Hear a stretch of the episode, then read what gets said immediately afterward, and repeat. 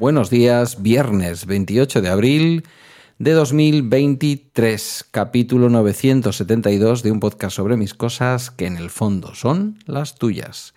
Y hoy estoy acompañado ya por fin, después de haber pasado el bache de la Semana Santa de desconexión total, de no preparar ni una sola entrevista, hoy estoy acompañado por Andrea Shishona, desde Alicante. Andrea. Buenos ¿Qué tal? Iba a gastar la broma y para seguir en la misma dinámica tampoco hemos preparado esta. Eh, bueno, es que nos Bueno, yo te digo una cosa, ¿eh? sí que lo hemos preparado algo, pero a mí me gusta también cierta, ¿cómo decirlo? Eh, cierta espontaneidad. Em, tú tenías un tema para hoy. O sea, tú eres de las colaboradoras de los viernes, te lo digo para los demás que son chicos, que, em, que, se, que se trae temas. O sea, que tú me propones temas y yo te digo, yo, o sea, me lo propones como para ver si yo doy como la aprobación, como si yo fuera el jefe, ¿sabes? Y hoy estamos aquí compartiendo, entonces, mm, ¿qué tema querías que habláramos?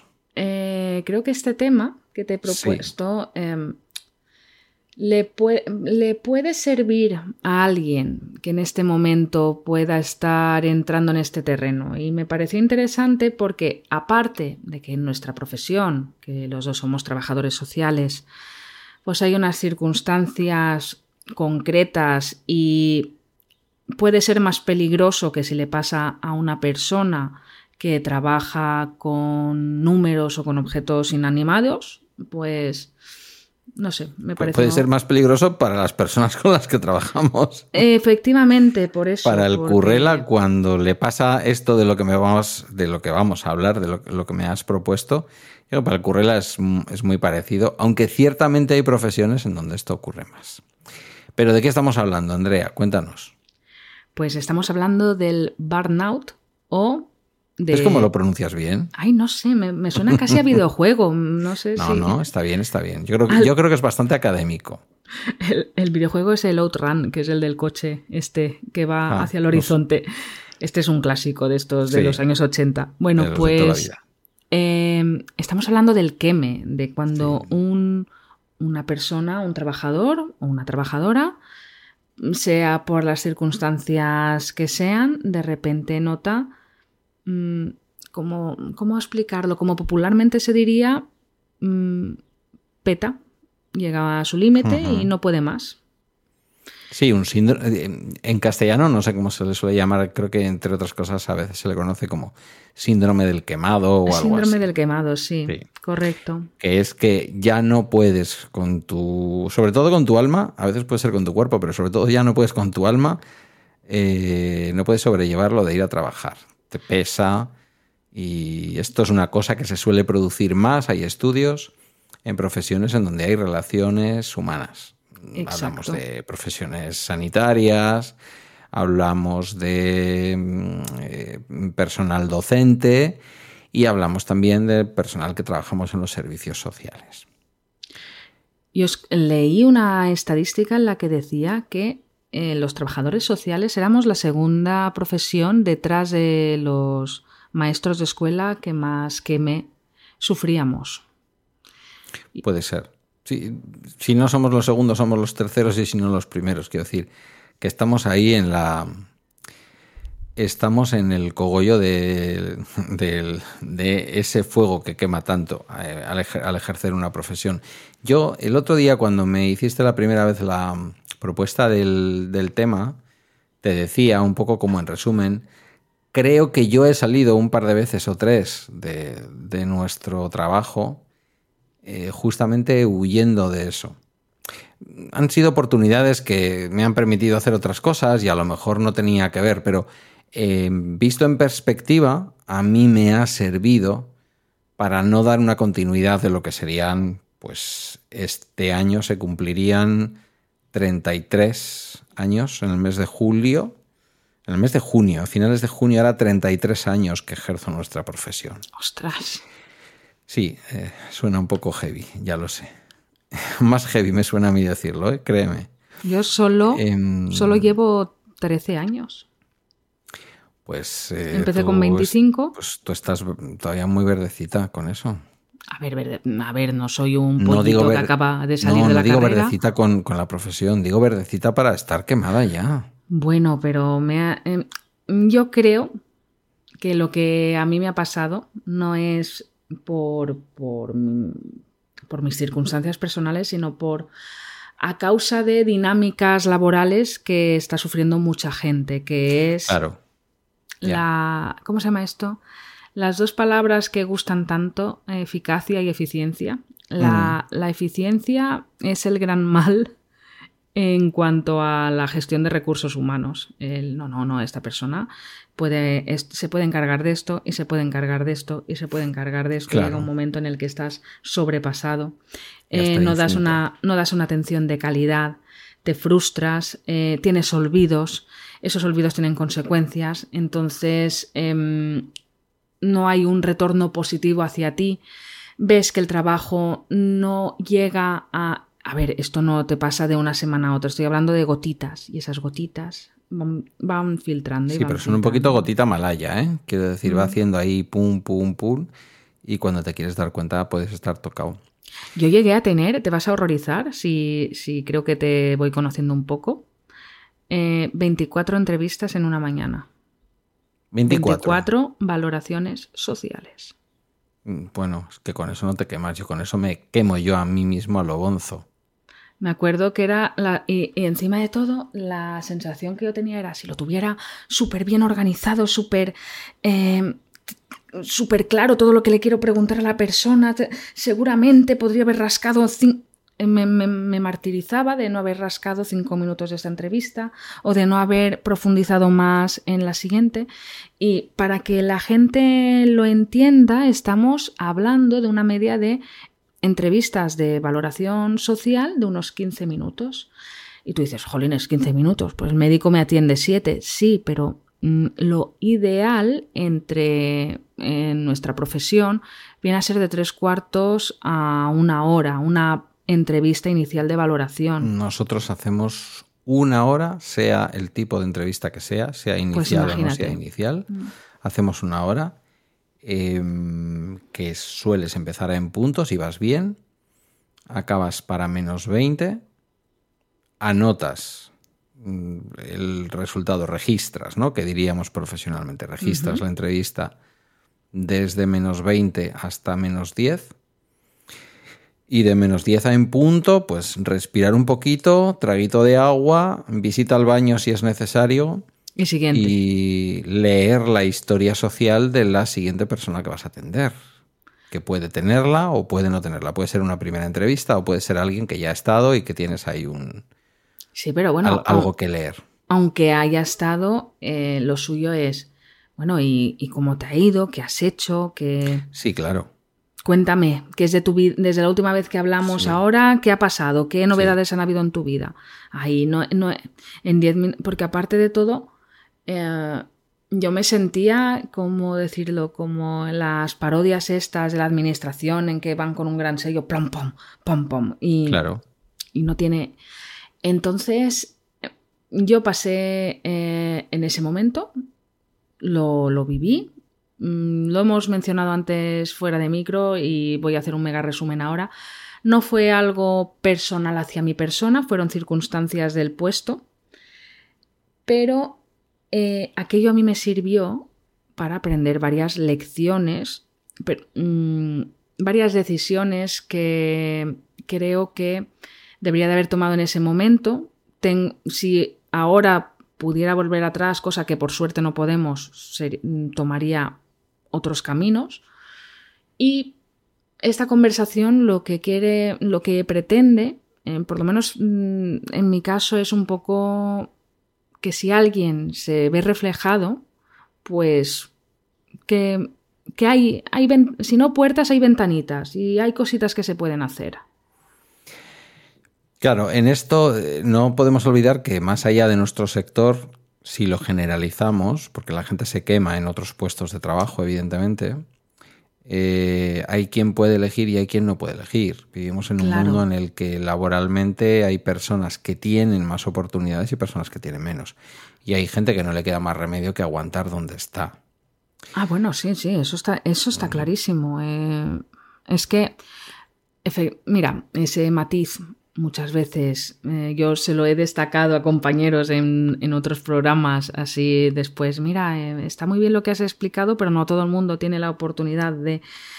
Pero todavía creo que hay un pequeño margen de actuación si te llega a pasar, si llegas a entrar en, esta dinámica. La dinámica de que el, domingo por la noche estás enfermo. No, no que rollo mañana es lunes, sino literalmente enfermo. De... Sí, sí. Ansiedad, estoy fatal, no me puedo levantar. Solo de pensar que por las mañanas levantarte y decir no puedo, no puedo, no puedo, no puedo, no. Claro. Cuando entras, cuando empiezas a enfermar, es cuando tienes que tomar una serie de decisiones.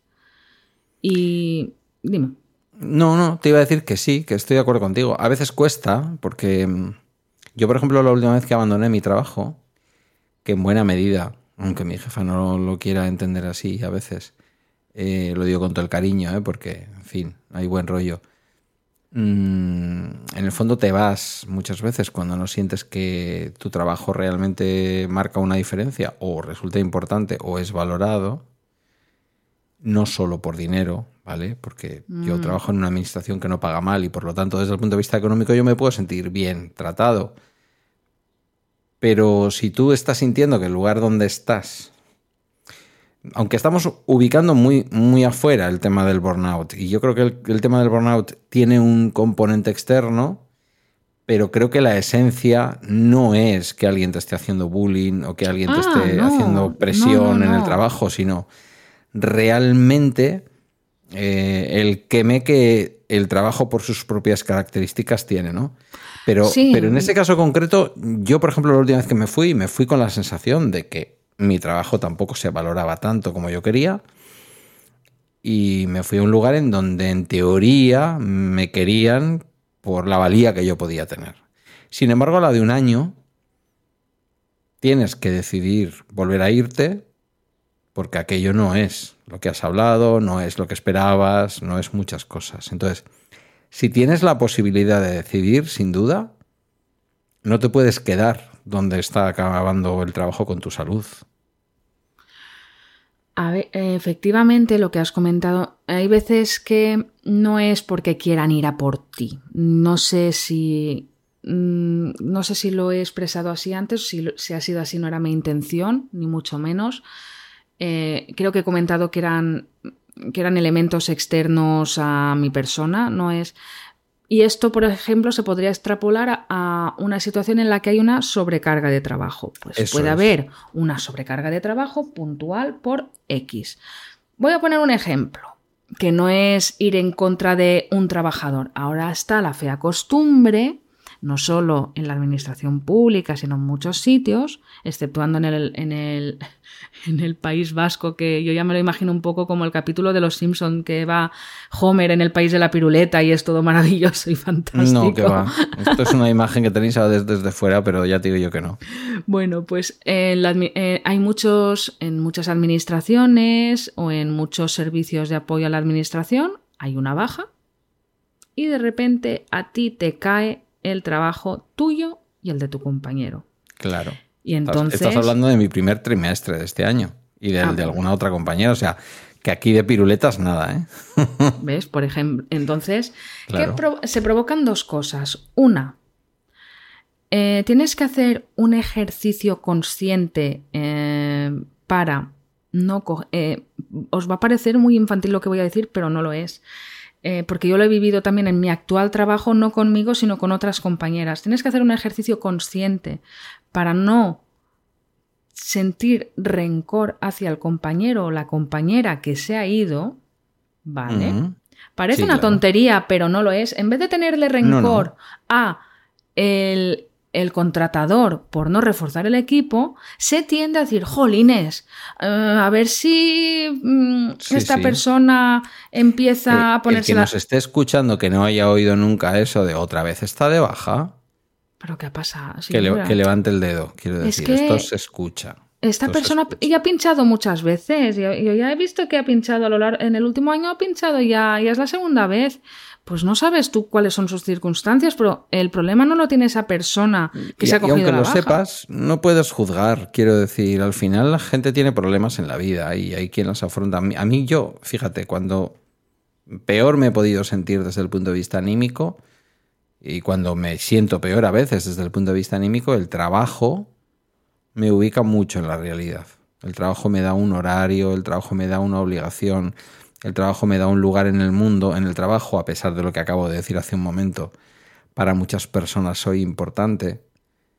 Muchas veces para las personas a las que atiendo, lo cual ya eso es maravilloso, quiero decir, sin caer en ninguna relación terapéutica o del estilo de dependencia, que tampoco es, pero que, la, que las personas te agradezcan, que las personas te digan, ay, no vas a estar, y entonces, ¿ahora qué me va a atender? Bueno, pues no, no hay que caer tampoco en eso excesivamente. Es decir, bueno, que la persona que si te vas a ir a otro sitio no vas a poder atender, te valore, está muy bien. Pero si de pronto mm, siente que te vas y ya todo se acaba, has generado una relación bastante complicada desde el punto de vista profesional, ¿no? Entonces, yo eso lo he vivido, pero mm, claro, cuando te toca asumir, porque hay una cosa que mucha gente no sabe yo creo que mucha gente que tiene cierta conciencia política a lo mejor sí. Y es que de un tiempo a esta parte en la administración, las sustituciones de las personas que no pueden ir a trabajar son prácticamente imposibles. A no ser que sea imprescindible para el desarrollo de la actividad, no se sustituye. Imprescindible desde el punto de vista de la legalidad, porque claro, si tú dices, si yo tengo un equipo con seis trabajadoras sociales, o siete, eh, y faltan tres. Una de ellas pide, por una situación personal, no atender eh, demasiado tiempo, tal. Y durante un trimestre o un trimestre y medio se está intentando entre tres personas hacer toda la atención que antes hacía un equipo entero, pues lógicamente al Hay una sobrecarga. Claro, las sobrecargas se producen. Hay una sobrecarga y tú como... Y llegamos a una edad, además, ¿eh, Andrea? Quiero decir, tú eres joven todavía. Por mm, eso te he dicho antes que todavía estás... Eh, mira, te voy a dar una visión a ver si es optimista. Igual te resulta optimista. Yo pienso que en la primera parte del ejercicio de nuestra profesión, te diría primeros 12, 14 años, todavía estamos aprendiendo tantísimo que es muy fácil sentir esa sensación de que las cosas te queman. Luego creo que ah, en los siguientes 10 años más o menos se produce una cierta situación de homeostasis, de equilibrio. ¿Vale? Creo que profesionalmente también somos más capaces cada vez. Y en el último tramo ya te la, te la todo. Mm, no te creas, el último tramo se hace muy duro. Quiero decir, una vez que pasas esos 25 años, 30, eh, 30 de ejercicio profesional, esos últimos 7, 8 años o 10 que te pueden quedar, o sea, yo disfruto de mi trabajo, te sigue quedando la destreza. Yo esta mañana, esta mañana porque la gente sabe que esto lo grabamos la tarde antes o una tarde de la semana, ¿vale? Entonces, esta mañana, si alguien quiere seguir con la con el sueño de que estamos grabando tú y yo temprano para ayer por la mañana, lo diré así, em, tenía una reunión con el equipo y con mi directora a las 8 de la mañana. Yo ahora entro a las 7, ¿vale? Tengo un margen de entrada distinto.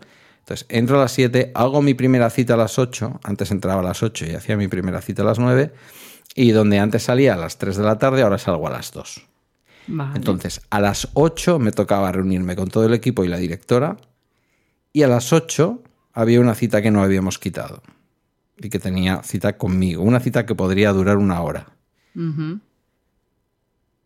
Pero te das cuenta del, digamos, ya de la experiencia profesional, porque me dice, me dice mi jefa, eh, pero si teníamos ahora reunión, digo, no te preocupes, tú no te preocupes, vete subiendo para la sala de reuniones.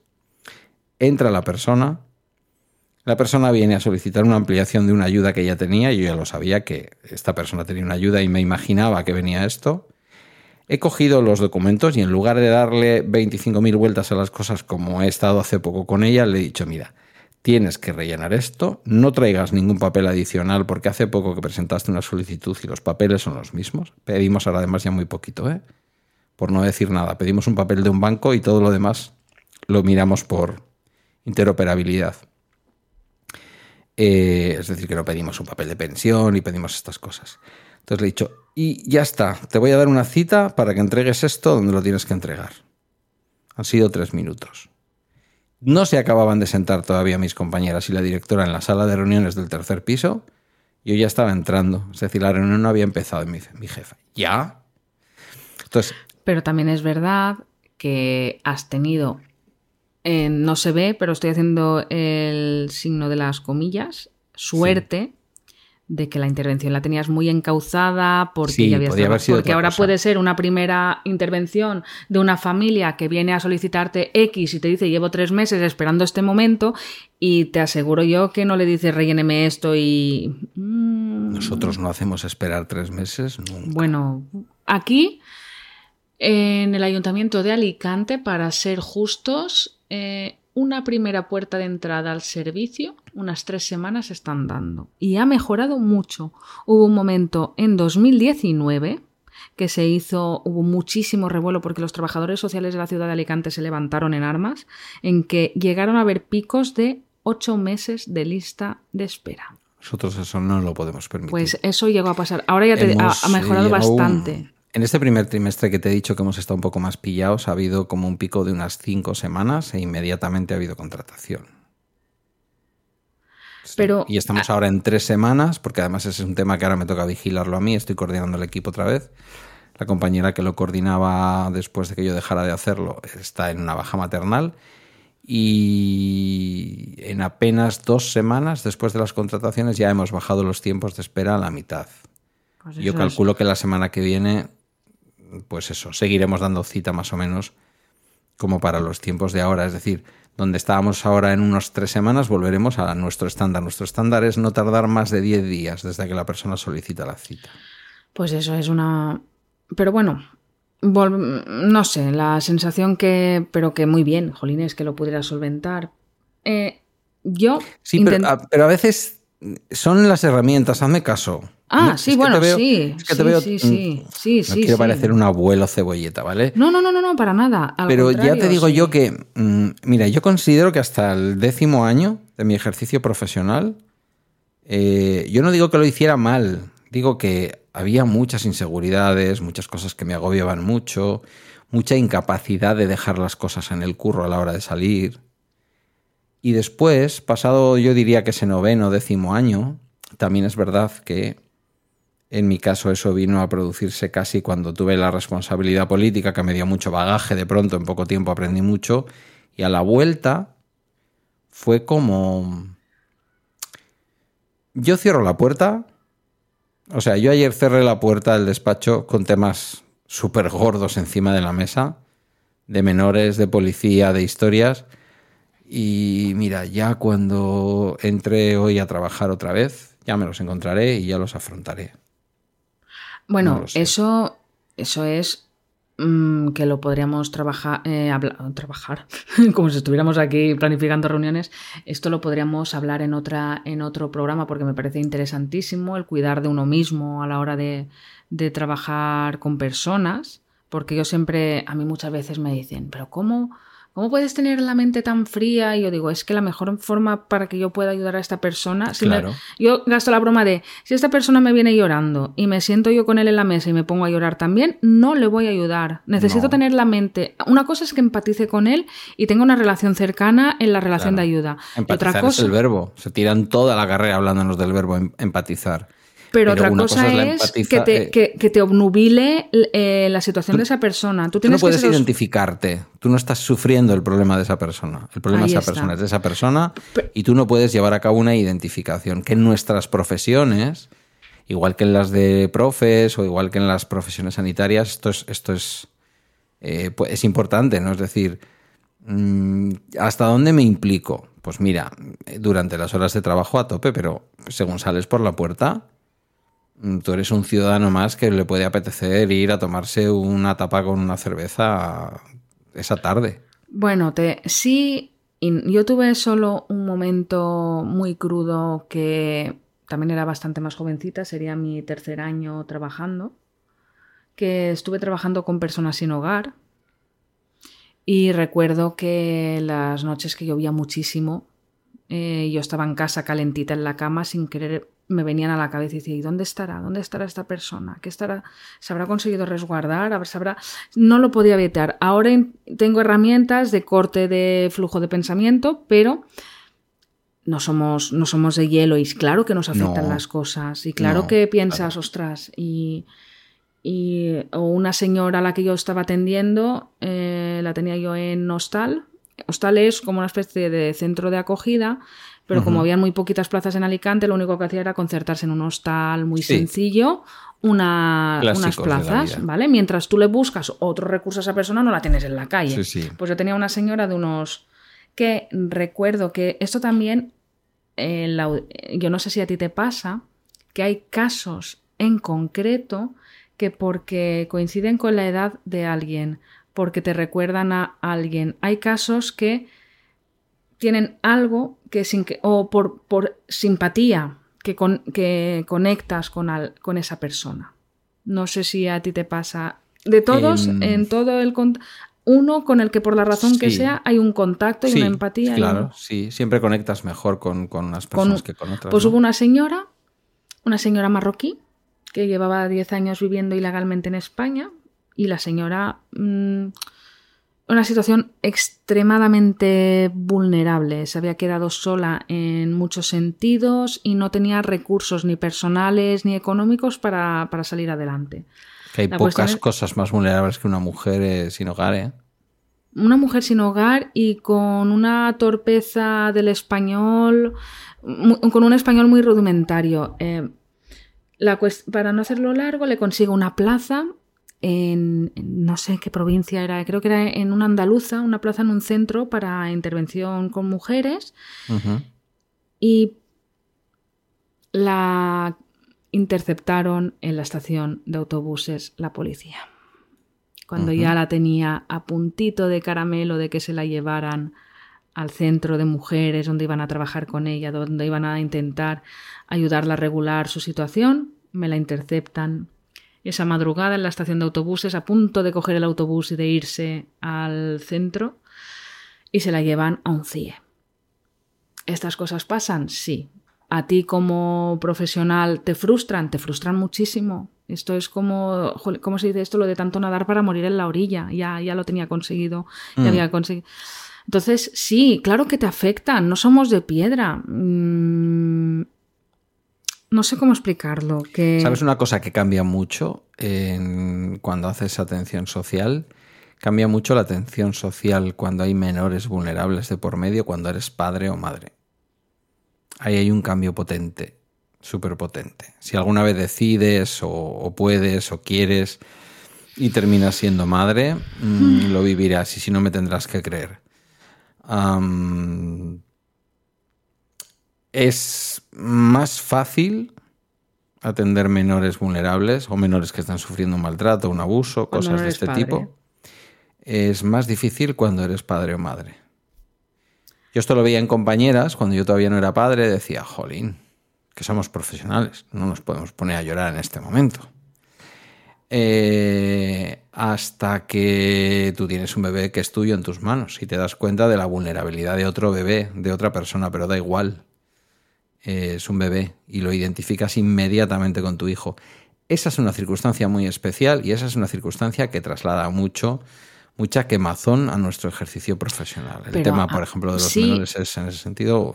Y no, mira, te voy, a, contar una anécdota, como es tierna, me permito contarla, de mi actual trabajo. Eh, tengo una usuaria, una señora que viene al centro de día, con la que, que me cae muy bien, porque aparte de todo, ya cuando se jubiló, mm, estudió tema de, animación sociocultural porque le gustaba. y entonces es una señora con la que se puede hablar muy... Es muy agradable hablar con ella y, a veces se me permite el lujo de entrar en mi oficina solo para, para contarme cualquier historia, cualquier... Y no sé, me, gusta mucho el trato con esa persona. Pero aparte de todo hay un detalle muy tonto, que lo que te he dicho antes de un clic, que es un... Yo perdí a mi abuela, a la que adoraba con toda el alma, Em, hace dos años, ahora ha hecho dos años, pues esta señora se lleva solo tres días con mi abuela. Cuando vi su fecha de nacimiento, a mí se me puso el corazón blandito. Y aparte de em, ya la simpatía que de por sí me generaba, porque ella decía, es que yo soy del gremio, y yo, me, sonrío cuando, cuando me lo dice. Yo, claro que sí fulanita, a tope, eh, tú es que un día de estos te voy a poner, te voy a poner aquí a trabajar y le, eh, sí, nos tomamos un poquito el pelo. Hay cosas, lo que tú has dicho ahora, una, la paternidad o un clic porque alguien a quien quieres muchísimo, hay, un paralelismo y por la razón que sea quieres protegerla y quieres que no le pase nada.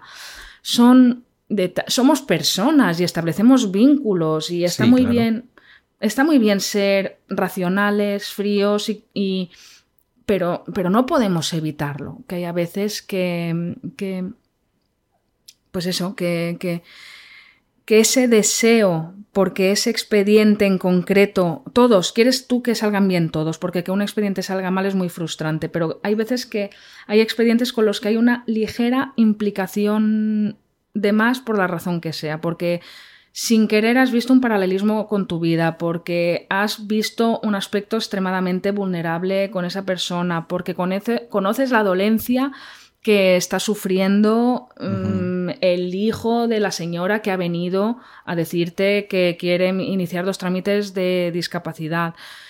Hay muchas razones por las que tú puedes llegar a, tener un interés que, tampoco tienes mucho mayor margen de maniobra a la hora de, pero, estás como un poquito pendiente, a ver este caso, a ver qué ha pasado con él. Y tiene que ver con, porque ahora diréis, y no estábamos hablando del burnout, ahora que están contando. El burnout tiene algo muy feo, que es cuando se te tienen que disparar las alarmas, que es cuando la gente te da igual cuando lo que les pase te da igual, cuando los usuarios con los que estás tratando vienen a decirte no tengo... Pues mira, es que tengo la, la, alacena vacía y tú pues... Pues vale, relléneme este trámite y viene el lunes a ver, no sé cómo decirlo, es... Ahí hay una, ahí hay una frontera compleja, entiendo lo que estás diciendo, ¿eh? pero cuando ya te da igual absolutamente, cuando desde, tú... Desde las canas, desde las canas te digo, no, sin ninguna superioridad, ¿eh? que además estamos aquí, tú haces de chica, yo hago de chico y la superioridad en este caso queda todavía más fea. ¿Estamos haciendo de chica y de chico? ¿Y cómo se hace de chica? No, pues porque, tú lo eres y porque yo lo soy. Entonces, sí, vale, vale, vale, quieras que no, eso que está también en el contexto. No quisiera yo parecer aquí no, no lo he una especie de padre ni ser paternalista. Pero es verdad que te lo digo desde las canas. Hay una ligera, o sea, hay, hay una frontera finísima que puede marcar la diferencia, como tú bien dices, entre no cuidar de las personas con las que trabajamos o no cuidar de nosotros. Pero creo, a ver, hay que especificarlo un poco porque creo que los dos sabemos de lo que estamos hablando y a lo mejor mm, falta concreción. La, gente te tiene que importar. Si no te importa la gente. Si no ¿Qué haces ahí? Vete al FNAC y vendes discos. Pero fíjate, pero te diría que en general en la vida, si la gente no te importa, eres un psicópata, un, sociópata, mejor dicho. Si la gente no te importa, si no te importa el, el, buen hombre que o la buena mujer que está intentando entrar en la carretera en una en un atasco descomunal y eres incapaz de entender que incluso el código de circulación dice que hay normas de educación, más allá de quién tiene prioridad. Es que yo tengo prioridad, porque yo voy por la carretera y a ella le toca entrar. Ya, pero mire, es que detrás hay una fila de coches de 5 kilómetros. Si nadie le deja entrar, esta mujer o este hombre no van a entrar nunca en el flujo del tráfico. En una circunstancia normal, que le puede pasar a cualquiera. No estamos hablando de un servicio social. Entonces, si no te importa nadie, si socialmente no tienes un mínimo de empatía por el resto de seres humanos, lo que la religión católica habla de lo de amar al prójimo como a ti mismo, si no eres capaz de ponerte en el lugar del otro en un momento dado de la vida o del día, mal vamos. Eres un poquito sociopatilla, ¿vale? Socio. Sociópata, sí, sociopatilla, lo he mm. dicho bien. Es que lo de patilla suena un poco raro. A ver, una cosa es la asertividad. y en nuestro curro igual pero, igual. Pero una cosa, por lo que estamos hablando, una cosa es la asertividad, cuidar de uno mismo, no llevarte a casa los problemas de otra persona. Eh, pero otra cosa es que te sean indiferentes em, las demandas del otro. O sea, para, en mi opinión, si tú te, eh, te es absolutamente indiferente y te da igual que que venga alguien, no, sé cómo... Si te conviertes en un autómata, si te conviertes en una máquina sin sentimientos...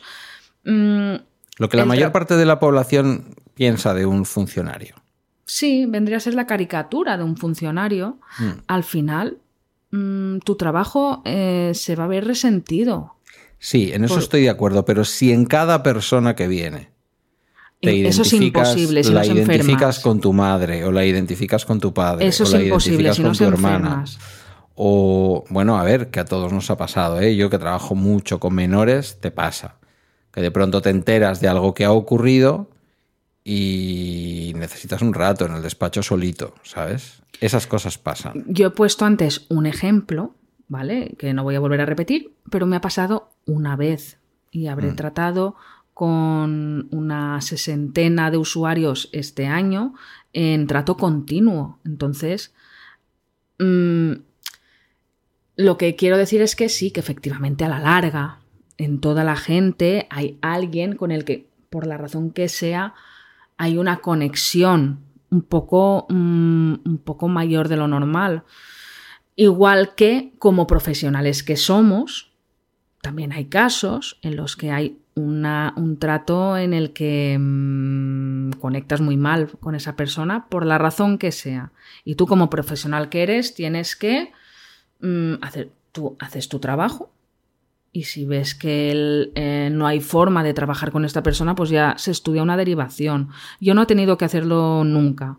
Pero sí que he tenido casos en los que cuando he sabido que tenía la persona en la sala de espera he hecho, 1, 2 y 3, yo me calmaré, todos lo veréis, como decía aquel, y, punto. O sea, se dan unas cosas y se dan otras porque, porque somos personas y, eso es lo único que tú como persona, jolines, ¿cuántas veces eh, podéis hacer el juego de tomaros un chupito cada vez que diga persona?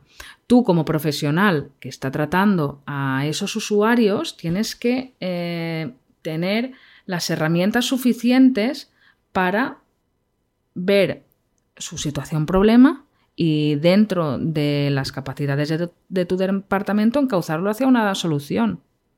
No sé, más o menos. Sí. Eh, lo que pasa es que independientemente de todo esto, o sea, quiero decir, yo estoy de acuerdo con eso y esa teoría se sostiene, ¿eh? o sea, no solo es teoría.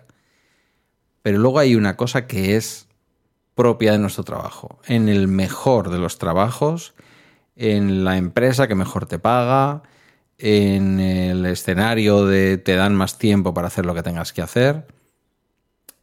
Nuestro trabajo consiste en buena medida en observar por una ventana, cuando no por una puerta eh, abierta enorme, las miserias vitales de la gente. No hablo de las miserias económicas, que a veces también. Hablo de lo más complicado que la gente lleva por dentro. Que esto lo podría decir también una psicóloga ¿eh? o un psicólogo. Es extrapolable totalmente. Hmm. Incluso un profesor o una profesora. Sí, sí. Pero en nuestro caso la gente viene a contarnos casi siempre penas. A la gente cuando le va bien, la gente cuando es autónoma, no viene a que le hagas una valoración de dependencia. Eh, la gente cuando a su matrimonio le va bien no viene a preguntarte qué pasaría si se divorcia, esta es mi situación económica, cómo lo ves, qué hago, qué no hago, mm, esto me está pasando con mi marido o está pasando con mi mujer. La gente no viene a contarte que tiene problemas con una hija de 17 años que no quiere salir ni de su habitación. Y al mismo tiempo te llama la psicóloga que le atiende desde el centro de salud mental a ver qué podemos hacer nosotros que te dan ganas de decirle con todo el cariño a la, a la, a la psicóloga, que además es muy buena psicóloga, eh, no somos un servicio de salud mental. Vamos a ayudar en lo que podamos, pero, o sea. Pero, es que a mí me, fascina que en un caso de aislamiento sea la psicóloga la que os llame a vosotros. Por recursos comunitarios, de dónde pudiera ir para conocer a más gente. Sí, imagino bueno, no, por ver si la psicóloga no puede. O sea, a Osakidecha mm, no vayas buscando una psicóloga que te vaya a visitar a domicilio, no va a ir. La chavala no sale de casa como para visitar a la psicóloga. Entonces, ¿quién tiene recursos que puedan entrar en contacto con, la, con esta muchacha de 17 años? Los servicios sociales. Sí.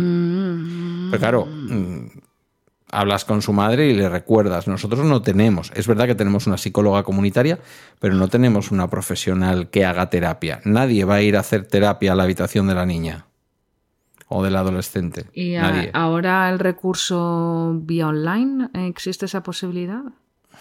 Existiría posiblemente, no lo sé. Ahora que mm, todo el mundo... Me lo anoto. Ahora que todo el mundo con una webcam... Ah, yo con mi, mira, lo digo así, eh, cosas mundanas. Con mi nutricionista, cuando no, cuando no puedo ir a consulta, él, para que no me escaquee, me dice, tienes dos minutos para conectarte al ordenador, hacemos consulta a día de hoy, pues es una posibilidad. Puede, está en un entorno cómodo. Hay gente que, graba podcast también a distancia. Sí, bueno, pero es que por coger, coger dos trenes de alta velocidad una, mm, es complicado y después volver. Eh, pues más si lo dices por venir a grabar aquí, por aquí eso, no, por eso. Aquí no llegarías en tren de alta velocidad, que lo sepas. No, vaya por Dios. No, no tenemos Es que ahora Desde, desde que Alicante Elche están conectados con Madrid. Claro, sois unos chulos. Estáis hablando de vuestro tren de alta velocidad todo el rato y del euro no sé qué que os junta con Barcelona. Aquí no llega eso. Aquí no llega eso. Aquí puedes coger como mucho un talgo, no sé. Como mucho un talgo. Sí, hombre, te lo digo en serio. Ir de pues aquí, ir, de Bilbao a Madrid en tren deben de ser como seis o siete horas. ¿Qué En fin, no quiero especular. Si quieres te lo busco en una web. No, no, no, no, no, no, no, no es necesario. Bueno, seis horas te diría que seguro. Que nos dispersamos, que los dos somos muy de, de filosofía. ¿Nosotros dispersarnos? No, que va. Eh, por eso que cuando hablamos de nuestra profesión, yo creo que empezamos. Vale, entonces, yo ya estoy en el trabajo por sobresaturación, por aburrimiento, por, por, lo que sea. Estoy quemada, no, estoy mm, coloquialmente muerta del asco, no puedo más, estoy cansada. Em, en primer lugar, lo que tú has comentado, tienes que valorar si es un momento en el que puedes aventurarte con otras historias. Sí, cambiar. Eso. Pero eso lo aparcaría yo para, más adelante. Lo primero que yo haría, si yo. A ver, venga, sí, vamos, vamos a esta fase del. del, yo, he detectado que estoy quemadísima, que no puedo más, que es que es. Eh, eh, tocar el despertador por la mañana y solo de, de ser consciente que tengo que ir a trabajar, eh, me, entra, me entra fatiga, me entra, no sé, no, no, no tengo ganas de nada, estoy desmotivada, estoy, eh, estoy a disgusto, incluso, no sé, estaría rozando casi la depresión y me doy cuenta de que mi trabajo cada vez es menos eficaz. Porque no me implico, no me implico porque ya eh, hay como una desconexión de lo que estoy haciendo, ya son, son trámites automatizados. Vale, yo lo que haría en este caso otra vez lo mismo, cada uno si tenéis, eh, valoráis lo que tenéis en vuestro entorno laboral, pero si tenéis la posibilidad de hablar con vuestro superior, plantearle la situación, porque hay veces que hay, hay empresas en las que sí que puede haber eh, rotación entre departamentos o que cuenten contigo si hay un cambio de puesto, en, si, hay, si sale una vacante en tal sitio. Puedes plantearlo, para, un cambio, para ver si de esa manera desconectas y hay un... Y no sé, y como empiezas de cero, vuelves a aprender, pues... O también se puede dar que el jefe te diga, pero ¿qué pasa? ¿Qué, qué es lo que...? Y se y sirva para poner encima de la mesa que las circunstancias laborales pues mm, son complicadas y quién sabe, a lo mejor se plantea una solución. Vuelvo a repetir lo mismo. Esto sería siempre y cuando tus superiores, cada uno sabe de qué, perfil mm, tiene encima suyo, si son más conciliadores, si tienen margen de maniobra, si la empresa es más grande y tienen posibilidad de reubicación. Cada uno lo tiene que valorar. Pero si existiera esa posibilidad, yo no la descartaría. Yo he vivido compañeras que lo han hecho y no les ha salido mal la jugada se han, cambiado de departamento, de estar trabajando en inmigrantes, han pasado a infancia o, de, o han pasado a medio ambiente y han cambiado completamente de departamento y, para adelante. Y, esa, esa, crisis personal la, la, han pasado. Me estás haciendo caritas de que no lo ves claro. No, no, te estoy escuchando. Te estoy escuchando, sí lo veo claro. Eso creo que creo que forma parte o sea, esto que estás contando tú sería una parte de todo lo que. Una, de todo lo que se puede hacer. Sí, sí, sí, pero no, no, no te estoy haciendo caritas, no, no. Yo digo, uy, a lo mejor estoy, no, sé, a lo mejor. Es que nos estamos estrenando, nos hemos conocido hoy por webcam, que la gente lo sepa. Cierto, ya. ¿Tú me habías visto? ¿Tú sabías qué pinta tenía? Porque yo normalmente soy muy de poner muñequitos en. No. ¿No? No, no. No. no, para mí eres una especie de mafalda o algo así. No sé, el muñequito que pones. Sarah C. Anderson la utilizo muchísimo, sí. Pues el segundo, el segundo paso que yo haría sería mm, trabajar en ti mismo, ver qué te está pasando y si te lo puedes, otra vez volvemos a lo mismo, si te lo puedes permitir, planteate mm, no sé, acudir a un especialista, un terapeuta que te ayude a gestionar un es poco. Es que en nuestro trabajo esto nos lo tendrían que pagar en la empresa, quiero decir. Nosotros hemos tenido ¿eh? cositas de mindfulness y cosas de estas, pero sí, claro, yo creo que no puedes trabajar en contacto con personas eh, décadas enteras de tu vida, como es mi caso, sin seguir un... Yo últimamente no estoy acudiendo porque estoy viviendo una etapa en la que quizás siento que lo necesito menos. Pero prácticamente toda mi vida he mantenido un contacto siempre con un terapeuta. Es que, si no, ¿esto cómo lo llevas? Eso o hacerte muy amigo del psicólogo del departamento y, y, son sacándole, sí, drenándole la energía. Eh, esto, es, esto, es, broma, ¿eh? no lo hagáis. Es una igual que nos gustaría que os rayaran a vosotros, vuestros compañeros, con aspectos. Pero nosotros sí que compartimos, ¿eh? O sea, nosotros en las reuniones de equipo, al final, eh, sí que hay momentos en que si, si una persona necesita contarte algo, el equipo escucha y orienta. Pero eso es un equipo que se cuida. Sí, sí, yo tengo esa suerte, la verdad. Eso es un equipo que, se lo contrario.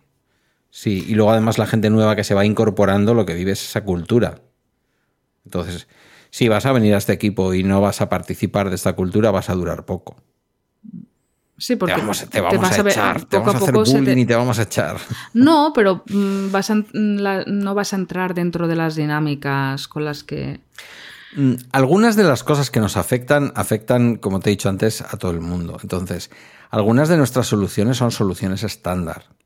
Cuando tú tienes un primer trimestre como el que hemos tenido nosotras eh, para el enemigo, eh, ayuda mucho mm, tener un gestor de tareas, por ejemplo. Por sencillo que sea, me da igual que sea una libreta y un boli y que tú te vayas apuntando ahí las cosas que utilizar el gestor de tareas de Outlook que te viene por defecto con el Windows del trabajo, que utilizar como hago yo mi gestor de tareas en el iPad y en el teléfono, que aunque sean personales, pues no vas a poner ahí todos los datos de la gente, pero tú ya sabes de lo que estás hablando, ya sabes qué tarea es, y hacer todas las mañanas, pues eso, lo que me viene ahora a mí muy bien entrando tan temprano a las 7 y es que la gente empieza a llegar como muy pronto a las siete y media, ocho menos cuarto, y te da tiempo a atender correos, te da tiempo a valorar el día, los momentos que vas a tener en el día para poder hacer cosas que no sean atención y ordenar un poco, un poco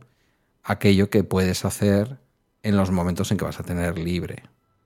Eso sirve eh, para cualquier trabajo. Las listas de priorización que todo lo que hay pendiente y me marco que de lo más prioritario a lo que puede ir esperando. Sí, pues eso es una gestión de tareas, al fin y al cabo, sencilla. Esa es mi forma de, muy sencillita, muy rudimentaria, pero y arranco así siempre, todas las mañanas. Sí, yo he utilizado sistemas diversos, ahora estoy con ahora estoy con lo más sencillo que trae el teléfono y el, y el iPad, que es el gestor de, el, lo diré, ¿cómo se llama? Espérate que, espérate que lo mire porque fíjate que es una de las aplicaciones que viene siempre con el, con el teléfono y ahora no me acuerdo. Recordatorios, ¿vale? Utilizo los recordatorios como gestor de, como gestor de tareas.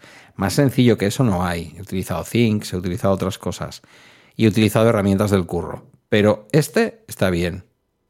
Digo, a ver, estas son todas las tareas y estas tareas me tienen que salir mañana cuando yo esté entrando en el ámbito de mi trabajo. Entonces, cuando me acerco geográficamente a mi trabajo, aparco el coche en el parking, voy hacia mi trabajo, automáticamente me salen las, me salen las notificaciones. Cuando, cuando abro el iPad en el trabajo, me salen las notificaciones con todas las cosas que están pendientes. Entonces, eso ayuda bastante a lo que tú decías antes, a poder irte a tu casa sin tener que acordarte de lo que hay pendiente. Ah, no, pero yo más que cosas mm, de las... Porque, ah, ojo, con las cosas nos llevamos a las personas. Las personas son cosas que a lo mejor por la razón que sea te ha impactado mucho o te ha frustrado una actuación por la que has estado con la que has estado trabajando durante semanas o meses y de repente la resolución que te llega es desfavorable y no entiendes qué ha pasado ahí. Ese tipo de mm. cosas, hay veces, y a lo mejor en, en de 10, en 9, pues dices, bueno, pues nada, buscaremos otras alternativas, pero en, una de esas, o más, pero ya nos hemos, o menos, ya nos hemos entendido, en una de esas 10 sí que dices, jolines, qué mala suerte, qué mala pata, y cada vez menos. Eh, yo voy a enlazar en un factor que estamos pasando por alto, que es Em, cuando dices tú, me voy a mi casa y desconecto, eso es a día de hoy un privilegio que no todo el mundo tiene. ¿Por qué? Porque hay una mega conexión continua que... Ya, no. No, en mi trabajo la desconexión es. Pero eso es, una, eso es un privilegio. A mí, a día de hoy, todavía los gestores de mi centro, em, como tienen horarios distintos al nuestro, de, al nuestro al del funcionamiento del propio centro, a lo mejor te hablan a las 7 de la tarde y tú pues, estás con eh, unas ganas de, Eso es ilegal. Es ilegal. Mm.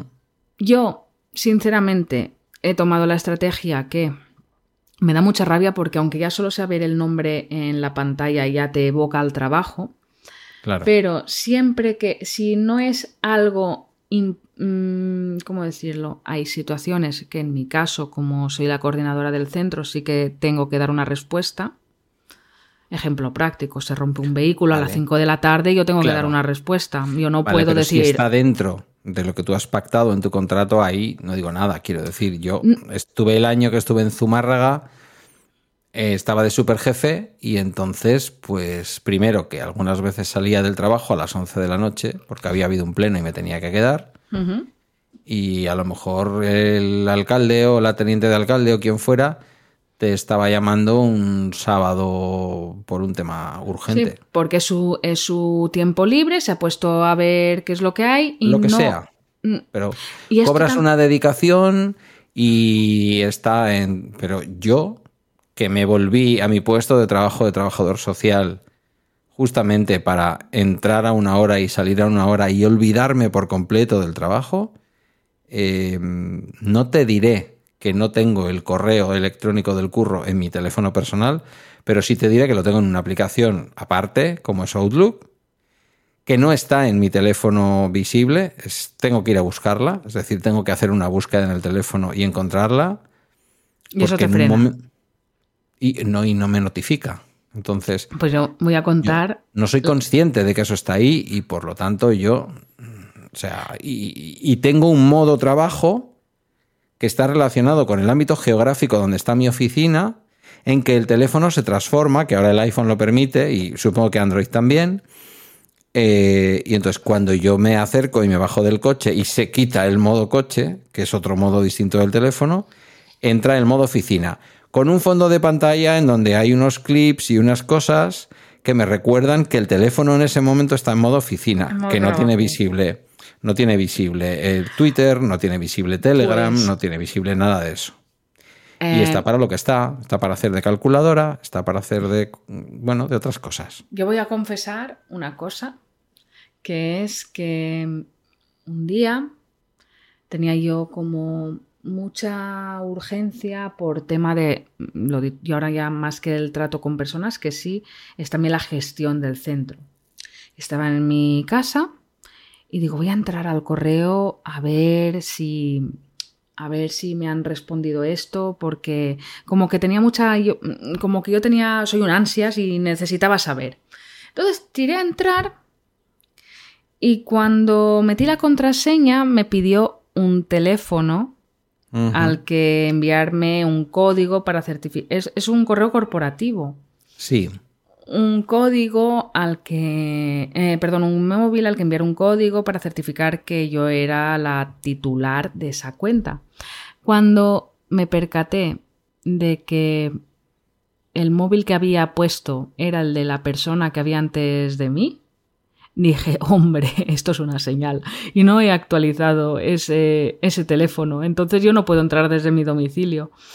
mejor. Y, y ha sido como he no dicho, se- no, ya está, me pongo, me pongo este cortafuegos y yo no entro al correo corporativo desde casa. Lo, y, y no, ¿podría haberlo cambiado? Podría haberlo cambiado. Si está alguno de mis jefes escuchándolo, em, hola, no sé, no lo he cambiado y ha sido adrede, No lo he deberías. hecho aposta. No Pero es que- deberías, aun reconociendo que efectivamente tu puesto de trabajo requiere a lo mejor unas... Y ya me gustaría saber, porque a lo mejor esto está, está remunerado, que tú tengas una disponibilidad en un horario de tarde. No, me dices que no con el dedo. Pues entonces es ilegal. Pues entonces si ocurre algo por la tarde, no es a ti a quien tienen que llamar. Estoy ahora estoy en modo sindicalista, ¿te has dado cuenta? To- eh, totalmente, pero mm, volvemos otra vez a lo mismo. Em, posible, eh, cuando estás trabajando con personas y cuando los compañeros que están en ese punto eh, están pringando y necesitan una respuesta ya. Sí, sí, pero mira, eh, durante la primera quincena en que empezamos a trabajar desde casa con el tema COVID, eh, nosotros planteamos al ayuntamiento, el ayuntamiento nos dijo, tenéis que trabajar desde casa. En todo caso, si alguien quiere o prefiere quedarse, una persona.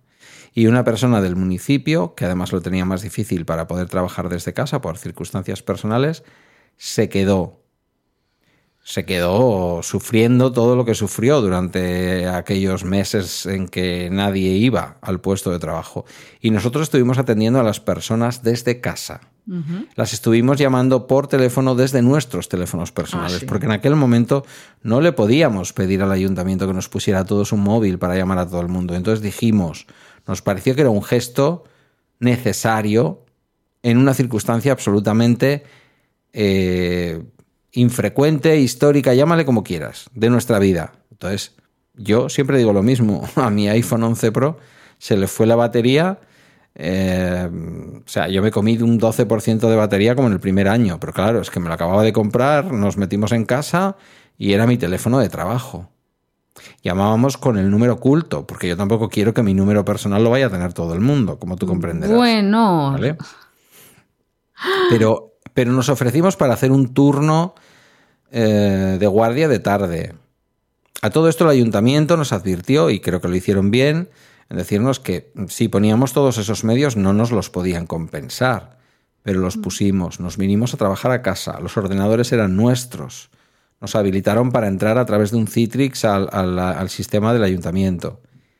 A los 15 días de no desconectar ni por la mañana ni por la tarde, un sábado por la mañana, a mí me dio una crisis de ansiedad de caballo. Porque estábamos lidiando con nuestra propia situación personal en una etapa en la que nos Con habían encerrado a todos en casa, el miedo a la propia pandemia, lo que estaba pasando, la incertidumbre vital que todos teníamos en ese momento, que gracias a Dios se nos olvida, con escuchar los problemas de todo el mundo. Estábamos escuchando los problemas pandémicos de todo el municipio, entre todos. Voy a entrar rapidísimo, eh, solo a contar una ligerísima anécdota de lo que me estás diciendo. A mí me llamó una señora del municipio en el que estaba yo, en servicio, un municipio muy chiquitín, en servicios sociales, y me dijo, no, es que fulanito, eh, el administrativo, le había dado mi teléfono personal. Uh, La sigue lo- vivo el chico. Le quise matar, le quise matar. ¿Y por qué no lo hiciste? porque creo, era- que, creo que en ese caso se considera mm, defensa propia. No, yo a la señora le hice varias gestiones, llamé a varios sitios, intenté solventarle el problema de la forma más ágil posible, dentro de las posibilidades que tienes desde tu casa. Que es que. ah, Mira, algún día hablaremos de lo de trabajar en pandemia desde el domicilio.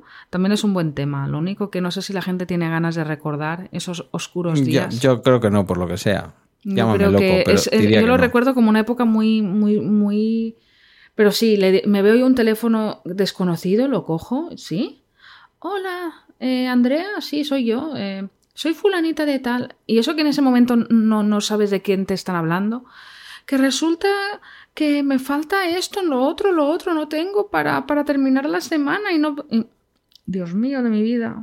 ¿Y qué hacemos? ¿Y, y- y cómo, y cómo solucionamos esto en la situación en la que estamos? Bueno, tiramos de, tiré de contactos de antiguos trabajos, de pidiendo medios favores para que adelantaran o incluyeran en repartos varios y se solucionó la, la situación. Pero. Pero Claro, eso no, pero- no esto es off topic. No Sí. deis nunca el teléfono de un compañero a nadie. Sé que, sé que a día de hoy lo tenemos todo súper interiorizado, pero no se dan teléfonos personales. Tu ex compañero no lo tenía muy interiorizado, por lo que sea. Y era veterano, ¿eh? No era un chavalín joven de estos que... Yo también creo que es un poco... Esa es la fase final. Ahí es cuando ya se nos empieza a ir. Yo se lo digo a mis compañeras todos los días, eh, que me estoy haciendo viejo. Y A eso ver, es lo que te he dicho a- yo de que, con perdón, que te da preguntar. igual. ¿Quieres el teléfono? Claro que sí, nena, apunta. 6, no, no, no, no, que 1, va, que va, 2... No, no, no, que va, que va. Ya te digo yo que no. Bueno, lo que, es- lo que dime, dime. sí es verdad es que con la edad, tu propio aguante te hace eh, que marques más como con un fosforito de estos de, ¿sabes? De Stadler. Marcas mucho más la raya que separa tu vida de la vida de los demás. Porque al fin y al cabo tu vida no le pertenece al colectivo de personas al que atiendas y la vida de los demás tampoco nos pertenece a nosotros. ¿Puedo hacer un apunte Sí, claro. muy en al acorde de lo que estás comentando? Jolines, al final me da la sensación de que aunque tiene un hilo conductor nuestros programas, hay tanta cosa que hablar que muchas veces es... Iba a mencionar Nos pagan por hablar a nosotros también en el trabajo. Tam- también Hoy. Ah, hoy- no, lo que hoy ha sido, hoy ha sido la broma al salir. Bueno, ayer, digamos, ayer ha sido la broma al salir. Eh, bueno, me voy a mi casa. Y una me dice, sí, porque vaya día que has tenido. Porque claro, ellas van viendo que a tu despacho entra gente, sale, entra, sale, entra, sale. Y le digo desde abajo, ya desde las escaleras, digo, yo no sé qué haría si no me pagaran por, por hablar. Y me dice una, grabar podcast fijo. Pues eso. Perdón, que te he cortado. No, no, no, pero... pero... Ha sido la anécdota del día. Bueno, yo ahí lo único que digo es que yo tengo incontinencia verbal y que por eso, y por eso grabo, porque no puedo callar. Pero bueno, no, lo que iba a decir es que eh, nuestra vida no nos pertenece. Ojo, cuidado cuando trabajéis, compañeras trabajadoras sociales, animadoras sociales, animadoras sociales, no, animadoras socioculturales, educadoras sociales, psicólogas. Ojo Maestras, y, en, y en masculino, todas las profesiones que he dicho en masculino. Ojo cuando trabajemos en organizaciones donde la directiva son voluntarios. Uy. Porque Ya esto te he un- dicho yo antes una organización concreta en la que jamás trabajaría. Te lo he dicho. un- fuera de yo te he dicho que he trabajado unos cinco años, eh, seis años en esa organización. Jamás en trabajaría en un sitio en donde los que mandan Son voluntarios. son voluntarios. ¿Por qué? Porque Mm. ellos consideran que si ellos están ahí sin cobrar nada, que cuatro Claro. horas, tú que cobras deberías estar doce. Claro. Y eso lo- hay gente. Media jornada, 12 Eh, horas. Ella, eh, perdón, hay gente muy madura dentro de ese voluntariado y en esos puestos de dirección que son momentos puntuales de su vida en los que les apetece mucho involucrarse en un proyecto y, y apuestan por él y lo viven de una manera muy sana. Pero hay gente que suple algunas carencias, que no lo termina de gestionar muy bien y hay que estar muy alerta y ser muy firme marcando los límites, porque si no, mm, corres el riesgo de entrar en unas dinámicas de implicación 24/7 Claro. toxiquísimas. ahí hay dos variables. Una, que efectivamente la persona que está por encima tuyo y te da las órdenes es voluntaria y no cobra por darte órdenes. Esa es una. No es menor. Pero sería equiparable a lo que nos pasa a los que trabajamos directamente en administraciones públicas con el concejal o la concejal, que en un momento dado también puede tener la tentación de mandarte un WhatsApp por la tarde o de decirte algo por la tarde porque ha ocurrido algo, ¿vale? Si además tu concejal es concejal de servicios sociales y concejal de policía local, esto podría ocurrir. Por suerte, yo tengo esa situación y sin embargo, el concejal tiene muy claro. ¿Por qué? Porque estamos en una institución en donde los derechos laborales también son muy importantes, en donde los sindicatos hemos, y, pluralizo porque yo ahora mismo soy delegado sindical, eh, hemos estado muchos años marcando cuáles son los límites para garantizar una calidad del trabajo. El problema en otro tipo de organizaciones como son las del tercer sector, léase Cáritas, léase Cruz Roja, léase cualquier organización Greenpeace, me da igual, cualquier organización del tercer sector de acción social o de otro tipo, lo que ocurre además de que tu jefe puede que no esté ganando dinero y sea un voluntario, es que la propia organización se basa en el voluntariado y en la donación de tiempo. Y resulta que tú, que estás obteniendo un dinero por trabajar ahí, no donas tu tiempo. Y eso es mal visto. Implicación. Esa palabra tan. Es que no vemos implicación. Claro. Claro. Porque si tú estás trabajando, vamos a poner el ejemplo de Cáritas, que no nos afecta ni a ti ni a mí, si tú estás trabajando en Cáritas, en donde hay un montón de voluntariado, tú eres la única persona que cobra, ¿cómo no vas a estar disponible para personas que no cobran y están disponibles? Eh, eso es lo que... sí, sí, sí, totalmente. Ese es el... Hay que entender que tu motivación es otra, vas a trabajar por dinero. Yo de broma siempre decía, yo soy una mercenaria. Ese, es, el término que tenía ahora mismo en la cabeza. como cuando se le acusa a un futbolista. Bromeaba así. Mm, como cuando se le acusa a un futbolista que es capaz de cambiar del Barça al Madrid o del Madrid al Barça de mercenario. Perdón, son profesionales. El Barça le paga, perfecto. Tiene una oportunidad mejor en el Real Madrid, me estoy acordando del caso Figo. Se va al Madrid y al revés también. Y, entonces, cuando eres un profesional, eres un profesional y tienes una hora de comienzo y una hora de final. Y lo que te tienen que pedir es un rendimiento razonable en tus horas de trabajo. Fuera de tus pues horas de trabajo te tienen que dejar descansar. Pues si, si alguien, si alguna, alguna compañera de casualidad ha llegado a este capítulo y nos está escuchando y dice, eso a mí no, eh, no, pero es que hay que, hay que darlo el todo por el todo y hay que implicarse, ya, ya, caerás. civiles de la acción social. Ya caerás, ya caerás. Ya te darás cuenta, por lo menos. Y quedarnos a vivir allí también, en la casa cuartel de los servicios sociales. Pues no. Bueno, yo salgo de los y más en la, en la organización que hemos hablado antes, que efectivamente tiene espacios habilitados para vivir allí. Claro. o sea, pues, ni te cuento. Pues eso, como los chinos en Sichuan, quiero decir, viviendo y trabajando en el mismo espacio. ¿Qué te parece si para terminar... Venga. Eh, la propuesta última que yo haría a una persona que está sufriendo un burnout y no ha conseguido que le reubiquen, no ha conseguido eh, con terapia, por, eh, se ha dado cuenta de que hay problemas de mucho más, con mucho más de fondo, mucho más complicados de lo que pensaba en un primer momento. No ha podido encontrar un Kalashnikov cerca de casa con, los que, con el que acabar con, con toda la gente a su alrededor. Yo lo que le propondría es, a medio plazo, las cosas no son para pensártelas de la noche a la mañana y más cuando la gente Mm, depende de un sueldo y depende de, un trabajo, pero empieza, aunque sea, a veces esa, esa fantasía ya te permite seguir adelante. He dejado de lado todo el tema de ten hobbies, ten aficiones, porque estamos hablando estrictamente de las horas laborales. Y yo creo que, aunque tengas los hobbies más maravillosos del mundo, si en el trabajo estás mal, porque estás mal, estás quemado, ya no rindes, ya no, no, ya has llegado a tu tope, ya no puedes más. En mi opinión, lo que puedes hacer es mirar si hay. Siempre está la fórmula de la excedencia, siempre puedes probar a pedir una excedencia. Pero volvemos a lo de antes, te lo tienes que poder permitir. Te lo tienes que poder permitir. Eh, es estar pendiente, como mínimo ya estar alerta de si surge una oportunidad interesante que encaje en cubrir tus necesidades actuales y que tenga una proyección a medio largo plazo, pues mm, plantearte ir a por ella. No sé si me, estoy explicando. Sí.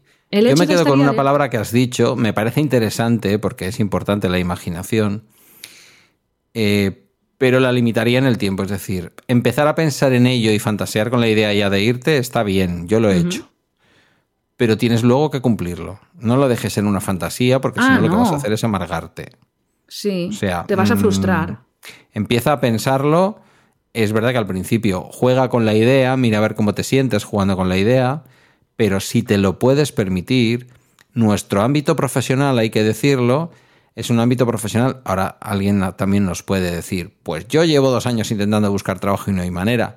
Es un ámbito profesional en el que hay trabajo, ¿vale? En mi época ya ni te cuento. En mi época en tu época sí, ahora aquí está. Pero bueno, cuando ya tienes un poquito de rodaje, es un poco más sencillo encontrar que cuando acabas de salir. Si tienes 15 años de experiencia, malo es que no puedas encontrar algo, ¿no? Pero bueno, muestra comunidad, experiencia y, como pasa aquí también, experiencia y euskera o valenciano. Porque os sí, bueno, yo tengo, el MIT lo tengo, así que mira, estoy ya como dando mi currículum. Eh, el MIT vendría a ser ahora el... C1. El C1, sí. Eh. Mm, no sé por qué me lo imaginaba. Sí, está el, elemental, el, el o el mediano, el grado medio y el superior. El superior yo lo intenté y dije, ¿qué, qué idioma he estado hablando toda la vida?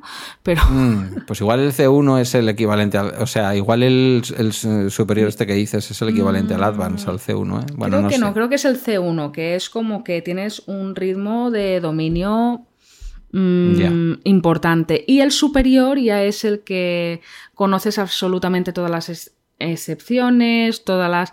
Eh, que era lo que me decía una, amiga. El C1 es... Sería un C2. Sería un C2. Todas las trampas, todo el ir a pillar, que incluso te capacita para determinados puestos en... Hmm. Aquí se pide cada vez más ¿eh? el C2, el perfil lingüístico 4 que llamamos también de administración. Sí. Pues entonces, si tienes eso, digo porque algunos veteranos podemos defendernos en el idioma autonómico más o menos, pero yo, por ejemplo, no lo tengo certificado. Sí, tengo una certificación, pero no tengo esa certificación que tú dices. Yo no llego a C1, porque paré en el momento en que estaba a punto de conseguirlo, tuve un revés en un examen y después paré.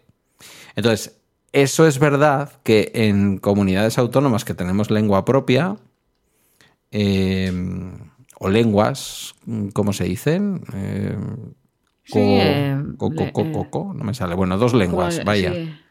Cooficiales, dos lenguas cooficiales. Lenguas cooficiales. Mm, pues tienes que tener experiencia y tienes que tener la lengua. Que a veces, los que ya somos un poco veteranos, la lengua. El otro día no sé con quién hablaba y me decía, pero entonces tú cuando estudiabas no de euskera. Digo, no, cuando yo estudiaba. Uy, perdón. Cuando yo estudiaba, un teléfono en directo. un segundito corto. Y silencio. Eh, cuando yo estudiaba, eh, hasta tercero de GB Franco estaba vivo. Entonces, claro, no me digas si yo estudiaba euskera, porque hasta el día anterior aquí en las escuelas no se daba, ¿no? Y estuvo años sin darse. Pero si tienes todo ese bagaje y tienes el idioma y tienes lo que tienes que tener, yo creo que nuestra profesión, trabajo, me da la sensación. Otra cosa es qué tipo de trabajo y qué calidad de trabajo. Esa es otra historia. Eh, pero que tienes la, mi consejo como persona que ha vivido un proceso relativamente, no, no vamos a enmarcarlo dentro de, lo que hemos estado hablando hoy, ¿vale? No sería justo, pero como persona que ha vivido por un proceso similar, perderle el miedo a tirar currículums y disparar, disparar alto. Nunca se sabe. Hay que presentarse a todo. Preséntate. Porque muchas veces, no, ¿cómo voy a hacer? ¿Cómo va a pasar? ¿Qué? ¿Y si resulta? ¿Y si? ¿Y si? ¿Y si? Preséntate. Ya solo la sensación de que estás en marcha te va a quitar eh, mucha de la angustia que tienes de estar atrapado en un contexto laboral tóxico con el que, en el que no funcionas.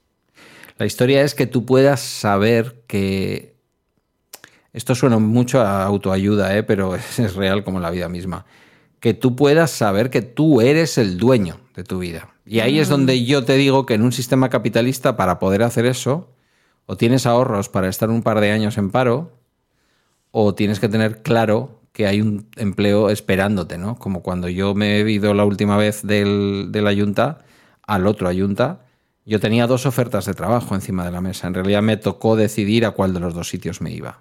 ¿Qué te parece? A ver, no es ningún mérito. Quiero decir que llevas 30 años en la administración, buscan a alguien con experiencia en un determinado ámbito. Y suena tu nombre y ya eh, está. Y ya está. Y entonces tú la tienes y puedes hacerlo. Pero que yo vuelvo a lo mismo. Yo, eh, mover- eh, aunque no vayan a buscarte, es lo que estás comentando tú, es muy complicado que pase. Venir a que suene el teléfono y te digan, hey, hemos pensado en ti, es complicado que pase. Es complicado que pase. sí. Menciónale a tus amigos, a tus colegas, eh, que estás interesado en Sí, encontrar pero, alguna cosa. claro, Eh, empieza a tirar currículums. Interésate en las bolsas que se van abriendo en, en otros pueblos, en otras ciudades.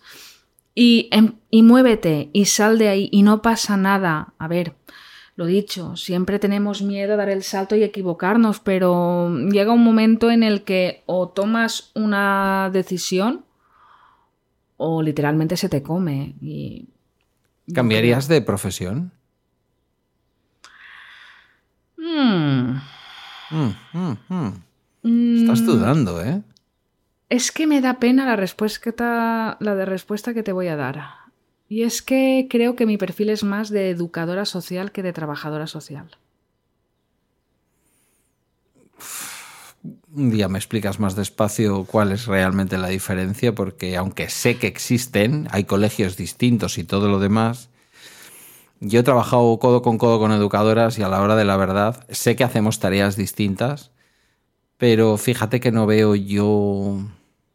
Yo no, No, son- veo... yo o sea, siempre desde el punto de vista de poder quemarte no veo una gran diferencia. Mm, ya lo, mira, creo que esto lo hacemos siempre y nunca, y nunca Ya. cumplimos. Bueno, ya hablaremos otro día de Ya ello, hablaremos otro día de las llevamos ya una hora y diferencias cuarto, entre está bien, educador social, animador sociocultural, eh, fisio- eh, no, fisioterapeuta es eh, cuan- vas cuando, cuando tienes un problema muscular, psicoterapeuta, hay tantas profesiones en la rama de la intervención social que muchas veces la gente se hace el lío. A mí me da mucha ternura cuando amigas me envían ofertas de trabajo de graduados sociales y no sé cómo Mm. decirles de buenas mm, mm, de buenas maneras que no tiene absolutamente nada que ver con mi profesión. Son ciencias del trabajo, es otra Pero historia. como son palabras tan ambiguas, graduado, Mm. trabajador, no, Sí. no, Sí, de hecho, ahora los que. Yo, bueno, claro, tú no. Tú por, por eh, años Yo no de tengo el experiencia, grado. Iba a decir tengo el- por edad. Tú hiciste la diplomatura como yo. yo hice la diplomatura, no tengo el grado. Yo luego en el 2015, me parece que fue, hice la adaptación a grado y me saqué el grado. Pero porque estaba yo en ese momento completamente espídico. También hice un posgrado de temas de recursos humanos, porque venía de estar trabajando 14 horas. Entonces yo no venía quemado, yo venía quemando, que era distinto. Yo no cambiaría de trabajo, fíjate. Y cuando lo he intentado, porque la etapa en el ayuntamiento al que me fui un año fue una etapa muy distinta. Era más una coordinación general del ayuntamiento, una especie de gerencia, por llamarlo de alguna manera para entendernos. Mm. Mm, no lo cambio. Ya me he dado cuenta que rozando los 60 con la punta de los dedos como estoy yo, que me quedan cuatro años, yo ya no. ¿Qué va? Pero eso es pre- bueno, eso es precioso. ¿Qué es precioso? Que tú eh, tener la, la certeza de que tu profesión es la adecuada y que has tomado las decisiones correctas y que eh, estás dando lo mejor de ti en Sí. tus diferentes puestos de trabajo, eso es una maravilla. Yo no yo- sé si doy lo mejor de mí, ¿eh? eso no lo tengo claro. Seguro que sí. Cu- No, Mira, yo cuando, te lo digo en serio que no lo tengo claro, pero bueno. si lo tuvieras claro, te digo yo que no estarías dando lo mejor de ti. Porque esa gente No, normalmente mm, Podría ser, ese, ese Se razonamiento pasa. te lo puedo comprar. se pasa de... Pues nada, yo no tengo muchísimo más que aportar. Que se cuiden ahí fuera, que el Sí. trabajo no podemos olvidar que para la religión católica, que compartimos, aunque solo sea culturalmente, la mayor parte de las personas que escuchamos este podcast, no todas, ¿eh? Hay gente de todas, de todo, de casi todos los credos. Eh, pero la religión católica no deja de considerar el trabajo un castigo por haber pecado en el paraíso. Pues qué razón, la verdad. Que no se nos olvide esto, por otra parte, ¿vale? La tuvimos que liar pardísima para estar pagando este precio. Sí, fíjate, o sea, con lo bien que estaban ellos allí desnudos comiendo frutas y ya ves. disfrutando de la vida, los tuvieron que echar.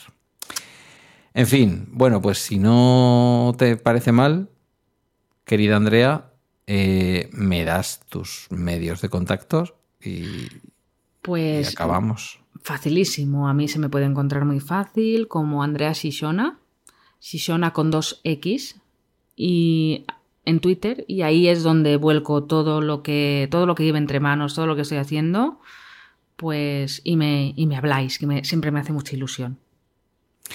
Pues a, buscadla en Twitter. A mí si me podéis buscar fuera de Twitter, mejor. En fin.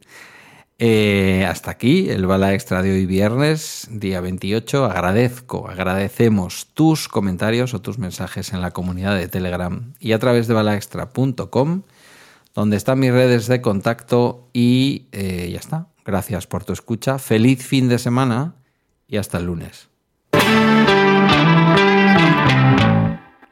No sé por qué le he dado, no sé por qué le he dado a la Rodecaster para meter la música de salida si estamos grabando en el Riverside. Pero bueno, vale, hasta luego. lo, lo dejaremos así, no lo voy a cortar.